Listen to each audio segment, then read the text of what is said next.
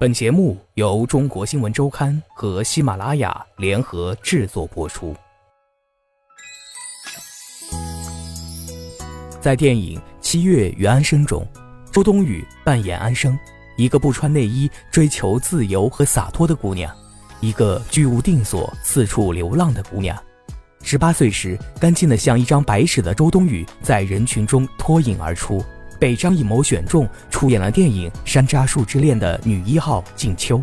从那以后，周冬雨除了两年前在宁浩导演的《心花怒放》中尝试过一次杀马特造型之外，一直保持着清纯少女的荧幕形象。不过，周冬雨并不喜欢自己笑起来眼睛眯成一条缝，看起来天真无辜、永远长不大的样子，这和她心直口快的性格也确实不怎么吻合。这一次。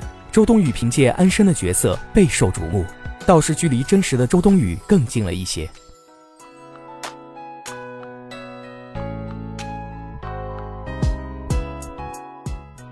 十月一号，第五十三届台湾电影金马奖提名公布，《七月与安生》一举揽下七项提名，周冬雨凭借安生一角入围影后。消息公布后，导演曾国祥难掩激动。他就像有精神病一样，一个男人那个尖叫，差点给我耳朵震破了。周冬雨回忆，随后他也在微信群里回了他一声更夸张的尖叫。我先给你定住，这是他们之间的相处方式。周冬雨称之为相爱相杀。事实上，周冬雨得知消息的第一时间表现得颇为淡定，挺好的一件事，挺真善美的一件事。在那张入围的剧照中，她烫着一头短发，笑得阳光灿烂。眼睛眯成了一条缝，好紧，好紧凑。周冬雨带着嫌弃的表情自我评价那张被大众熟知的脸，她至今对自己的长相不满意，尤其不喜欢自己的眼睛。周冬雨扮演的安生被评为出道以来她最好的一次表演，观众形容她很有灵气。周冬雨说她始终理解不了啥是灵气，她至今没有看过《七月与安生》，她从来不看自己演的电影，觉得那是自恋的表现。我也不觉得演的有多好，导演让我怎么演我就怎么演。周冬雨笑着对中国新闻周刊说：“现在大家比较喜欢这类女孩子，独立、自主、洒脱。我们俩就是每天玩，每天拍戏，这个团队就很有趣。我们会聊很多正常人不会聊的东西，有趣的人会激发我很多有趣的东西，这是化学反应。他们给了我一个很好的氛围。”周冬雨和曾国祥第一次见面是在电视剧《麻雀》的剧组，场面并不和谐。《麻雀》是周冬雨和李易峰主演的一部谍战剧。《七月与安生》的监制导演陈可辛给了曾国祥一个演员名单，周冬雨名列其中。曾国祥不认识周冬雨，带着一颗忐忑的心来见他。这么年轻就当导演，你行不行啊？周冬雨一开始也不怎么友好。曾国祥年近四十，但长得比较年轻。第一次见面时，周冬雨以为他和自己差不多同龄，对他不怎么信任。随着时间的推移，彼此深入了解之后，两人成了好兄弟。老曾特别体谅演员，他给了我很多空间和自由。他有一种外星人的敏感，地球人的敏感已经达不到他的高度了。我挺崇拜他的。周冬雨很认真地说：“当然，我不会直接跟他说的，我怕他会骄傲。”第一次见《七月与安生》的另一位主演马思纯，周冬雨坦言也没什么好感。后来两人也成了特别好的朋友。此外，周冬雨还因《七月与安生》结识了一个比自己亲妈还亲的好朋友——《七月与安生》的监制许月珍。他对我的影响很大。我以前觉得自己是一个演员了，我应该爱电影。他教会了我，我应该为电影付出。我以前没有他对电影爱得那么深沉。周冬雨也不知道该怎么形容自己的改变，就是现在越来越有感觉了。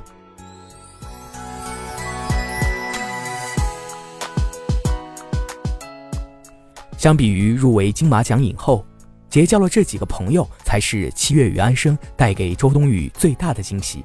周冬雨朋友很少，她从小就很害羞，不擅长社交，跟新朋友见面第一句话往往不知道该说什么。我特别不粘人，也不喜欢别人粘着我。朋友之间有事说事，没事就互不打扰。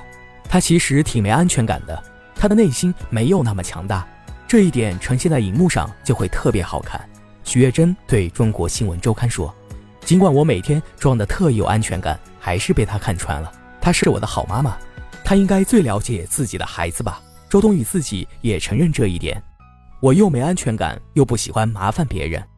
如果让他总结自己这一次工作的所得，他俏皮地说：“演完安生，我变得洒脱更二了。”电影中，安生是一个独立自主的女性，无论一开始的浪迹天涯，还是之后的现实安稳，都是她独立为自己选择的人生。在这一点上，周冬雨跟安生截然相反。小时候，周冬雨生活在妈妈的严格管教下。尽管她心里憋屈到不行，还是接受了那样的生活。我妈就挺安生的，超级安生。跟她在一起，我是七月，因为我怕我妈。七月与安生的监制陈可辛形容周冬雨是挺不合规矩的人。我受不了约束，但是你要使劲约束我，那也能行，就是憋屈。周冬雨用痛不欲生总结自己的学生时代，每天坐在课桌前的生活一度让她快要疯掉。早上不想起床的时候，他告诉自己先起来吧，尽管很难受，别迟到了，去了还能睡。他那会儿看《那小子真帅》和《狼的诱惑》等韩国爱情电影，也想要长发飘飘。可是恰逢快中考，妈妈态度很强硬，要么剪短发，要么别上学了，没时间给你磨磨唧唧弄头发。有段时间，他听台湾歌手王心凌唱《第一次爱的人》。觉得王心凌打一串耳钉很酷，他也去打了个耳洞。没钱买纯银耳钉，结果弄得耳朵发炎。妈妈趁他睡觉的时候全给他拔掉了。我妈那时候有点过分了，气死我了。周冬雨的性格大大咧咧，也不怎么能记住过去的事情，但这件事她记得清楚，是她回忆过去时必然提起的一件事。十八岁时，周冬雨被张艺谋选中。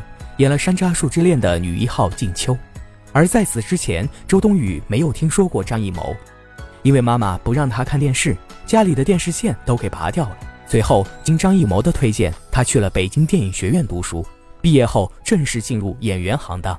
刚入行时，他有很多想法，也想过自己老了要成为一名老艺术家。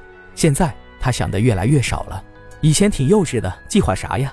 计划赶不上变化，本来我就是个没有计划的人，我一直是那种随大流的人。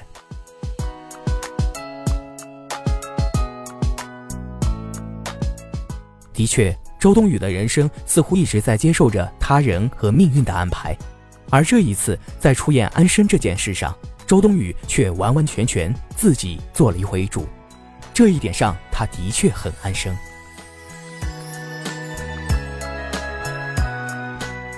只演安生，要么就不演。看了七月与安生的剧本后，周冬雨在心里明确的告诉自己：“你们看合不合适？要是觉得不合适，下次我们再合作。”他没有很直接的跟导演说，选择了一种客气的说法：“冬雨啊，你能演安生吗？要不要再考虑一下？”监制徐月珍和导演曾国祥一开始都不太放心。一开始曾国祥找到周冬雨的时候，确实没想过让她来演安生，但接触之后，曾国祥发现。周冬雨跟《山楂树之恋》中的静秋完全不一样，她是一个很鬼马的女孩。之后，周冬雨被安排试戏，以安生的角色读一段旁白。读完之后，曾国祥就决定了，周冬雨演安生一定是这样。尽管如愿以偿演了安生，但周冬雨并没有对这部电影有所期待。拍的时候，我不觉得她能卖出去，就觉得好吧，反正年纪小，就再为艺术献一次身呗。之前拍《同桌的你》，周冬雨也一度觉得片子卖不出去，一直以来，她对任何事情都不抱太大希望。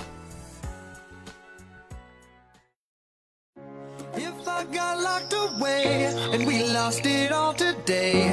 Tell me honestly, would you still love me the same if I showed you my flaws? If I couldn't be strong, tell me honestly, would you still love me the same if I got locked away and we lost it all today?